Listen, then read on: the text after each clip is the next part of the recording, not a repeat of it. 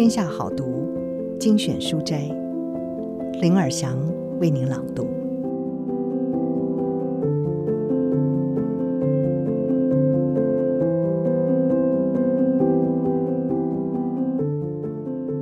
今天要为您朗读的是《记得你是谁》，十五位哈佛商学院教授的人生故事。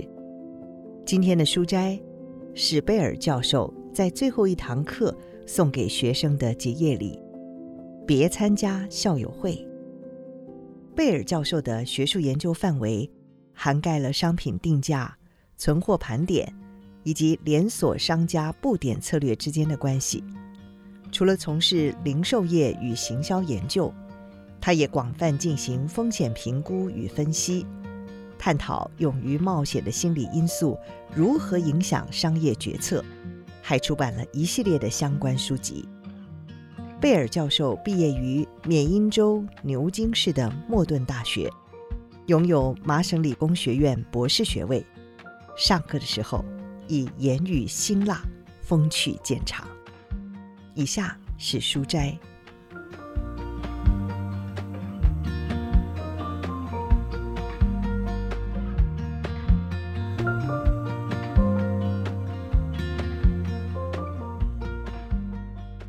别让第一份高薪工作买断你的人生。别为了风光出席毕业后的同学会，选择一份风光但你不爱的工作。如果我对你们只有一句忠告，那就是千万别去校友会。如果校友会沦为同学间彼此炫耀比较的场合，奉劝你直接撕掉那张邀请函，别去参加校友会了。千万别去！如果我对你们只有一句忠告，就是这句话了。各位，还是乖乖待在家吧。参加这种聚会是件危险的事，你得好好检讨毕业以后这短短数年获得了哪些成就，还要从相对而非绝对的角度给自己打分数，把你的成就和收入拿来跟同侪一别高下。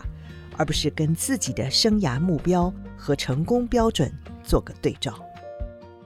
只要你把车子停进校友欢迎晚会前面的校园停车场，就会忍不住打量其他车子的厂牌和款式，巴不得窥知老同学毕业以后混得有多好。你跟他们比起来，又混出了什么名堂？在喜相逢鸡尾酒会上，你默默捧着苏打琴酒，手足无措地站在那儿。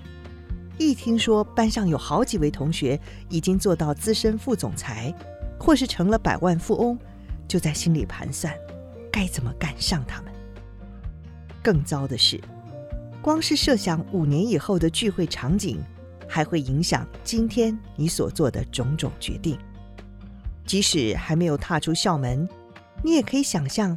当你把自己那台破破烂烂的福特老爷车停在两辆熠熠生辉的 BMW 中间的时候，心里将有多么羡慕；当你向早已飞黄腾达的老同学坦诚你开的公司不幸倒闭的时候，内心将有多么悔恨和郁卒。于是，你会有意无意把参加这场聚会当作努力目标，据此安排个人的生活。同时改变生涯规划方向，期许自己最好能在短时间内获得傲人资历，或者是迅速的累积财富，然后将无法立即实现的理想抱负束之高阁，接受一份让你买得起拉风名车，但压根儿不想从事的工作。你看不见个人事业目标，或者是自己真正在乎的事情。不敢去做攸关自我生涯发展的冒险决定，或者是根本不敢做任何重大决定。别让第一份高薪的工作买断你的未来。身为教授的我，一再看到许多学生遇到这种情形。由于生怕昔日同窗好友个个闯出一番成绩，自己却落得既无钱财又没出息，还得苦哈哈地为生活四处奔波。刚出炉的毕业生都会选择表面上看来最安全的一条出路，接受起薪最高的工作，这样起码可以比较风光地返回母校参加校友聚会。于是乎，本来渴望进入媒体事业、大展创意的毕业生，却捧了投资银行的饭碗；期望第一份工作能够拥有自主和刺激生活的毕业生，却进了制度僵化的公司。只要想到别的同学可能在五年之内拥有独立一隅的办公室、数字吓人的红利金、高人一等的好名位，他们就竭尽所能抗拒冒险。担心自己一事无成而不敢依从个人兴趣，结果呢？许多天资聪颖、才高八斗的人，就这样把光阴浪费在名声响亮、有利可图的职业上，而那些职业既不符合他们的志趣，也不能够帮他们达到自己真正想要完成的目标。每个人都可能对冒险产生某种程度的抗拒。在大幅转换跑道之前，也会优柔寡断。学习改变对冒险的看法，就能够增强你对冒险的忍受程度。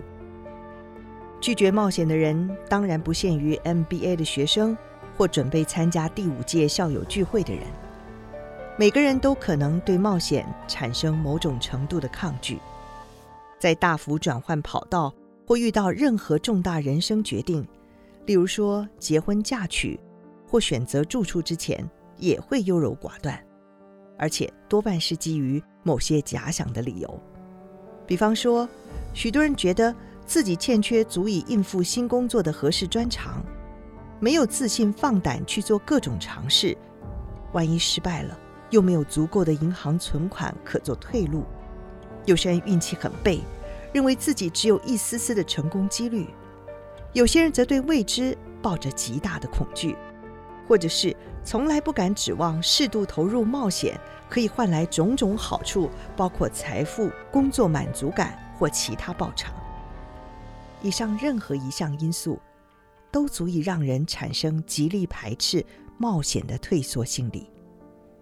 不幸的是，这也正是打算参加校友聚会者的普遍心态。面对这种场合，我的建议就是，不要去。幸好这种状况还有药救，只要学习改变对冒险的看法，就能够增强你对冒险的耐受程度。而扭转观念的第一步，就是意志坚决地把那封邀请函直接扔进垃圾桶，不管内容写得多么天花乱坠。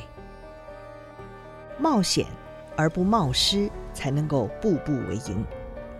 知道如何把握工作机会，并且以轻松自在的心情接受这些机会，是我在回顾个人经历和完成某个人生抉择的时候悟出的道理。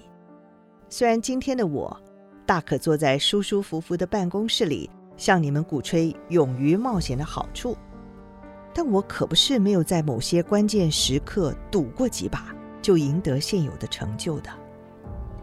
二十五年前。我刚从英国牛津大学毕业，决定到国外研究所深造。于是我拿出了一份北美地图，把我听过的城市，像波士顿、纽约、多伦多、费城等瞄了一遍，就去函索取大学相关资料。由于当时我一文不名，所以只申请了不向外籍学生收费的那所学校，后来也就如愿就读了。那个时候看来，这一步似乎是铤而走险，但我还是身无分文跑去一个陌生的国家，单单就为了省下二十五美元申请费，进了某个研究所。如今回想起来，这一步险棋值回了票价。假设当年没走这条路，今天我就不会在波士顿落脚，也不会当上哈佛教授了。那个时候，我运用了下面三项策略，不管在当时看来是多么的不智，但也就是采取建设性的另类思考方式来看待冒险，日后才能够继续向前迈进。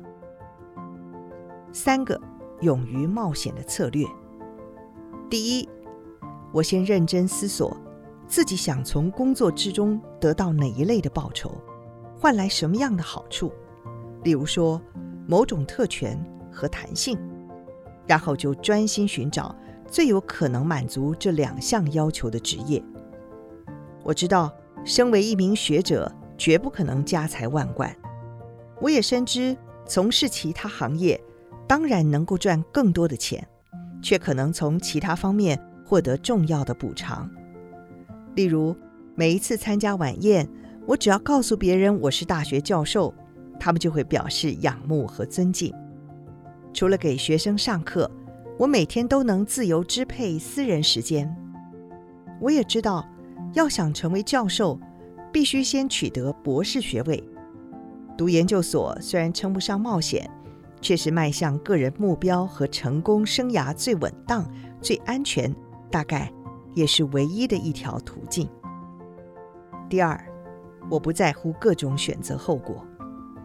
在申请美国研究所的时候，我已经做好心理准备，打算将来住到不同的城市，所以没有曾特别钟情于哪个学校，也愿意接受各式各样的工作机会。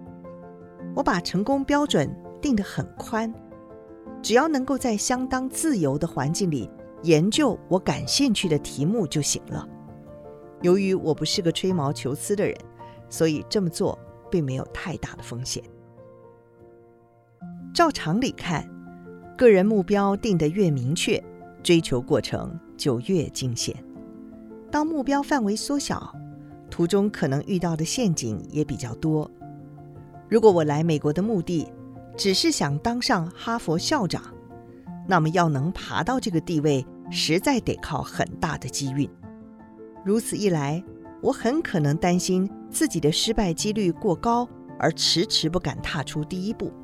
最后也很可能对自己大失所望。一般人之所以觉得从事某种职业太过冒险，百分之九十九都是因为设定的目标弹性不足。举例来说，我有很多学生正因为担心自己没有办法变成微软总裁比尔盖茨，而不敢立志当企业家。他们以为成功的定义只有一个，就是掌管某个企业。成为亿万富翁，因此难免觉得这根本是个挚爱难行又充满危机的冒险之举，也就不敢展开行动了。第三，在准备航向未知海域的时候，我把目光放得很远，心里想着我还有数十寒暑可以完成要追求的目标。从这个角度看，该去哪里读研究所，就成了微不足道的一桩小事了。开创学术事业并非一夕可就，光是取得博士学位和终身教职就得耗去十五年。如果想成为备受推崇、远近驰名的教授，花费的功夫又更长了。大多数从事管理工作的人，同样需要身经百战，才能够一举成名。任何一家公司的执行长也不是一夜之间就能当成的，在获得重用之前，可能要经历很长一段有志难伸的阶段。若想成龙成凤，那就更不用说了。不愿冒险或参加校友聚会的人，都只担心短期、瞬间的结果。但是，唯有拉大格局，规划整个生涯。认清，只要站在宏观角度，再冒险的决定也会显得无足轻重，你才能承担更多风险。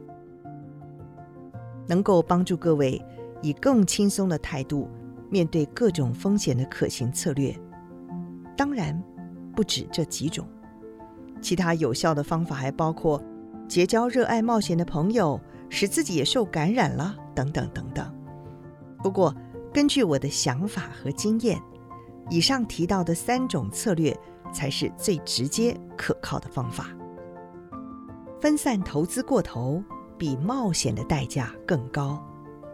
他们以为成功的定义只有一个，就是掌管某个企业，成为亿万富翁，因此难免觉得过于冒险，也就不敢展开行动。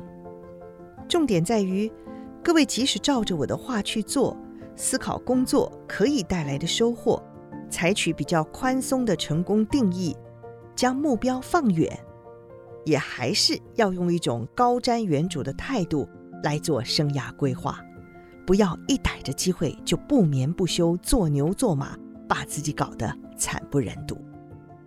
给自己定个时间限制，不管是当发明家也好，当企业家也好，当马戏演员也好，都不要浪费时间跑去兜售没有销路的产品，替不会宏图大展的公司卖命，或者是摆出没人想看的表演动作。想想每次大选期间忽然冒出来的那些总统候选人吧，他们好像都没看见自己毫无胜选的机会，反而卯足了力气，不断追求危险的目标，在这过程当中虚耗了多年的生命。我给各位的建议是什么？先认定你这辈子总要经历几番风雨，然后心甘情愿花个数年功夫等待收成。时间一到，就别再等下去。如果你已活到一把年纪，为了爬上你想要的高位，几度在大浪里翻滚，结果还是爬不到那个位置，那就退休吧。忘掉自己梦寐以求的职位，打打高尔夫，永远不回头。不久后，你又会收到一份热络的请柬，邀你回母校参加第二十五届校友聚会。这一次，我认为你该赴约。以上书摘摘自《天下杂志》出版，《记得你是谁》。畅销十五万册纪念版。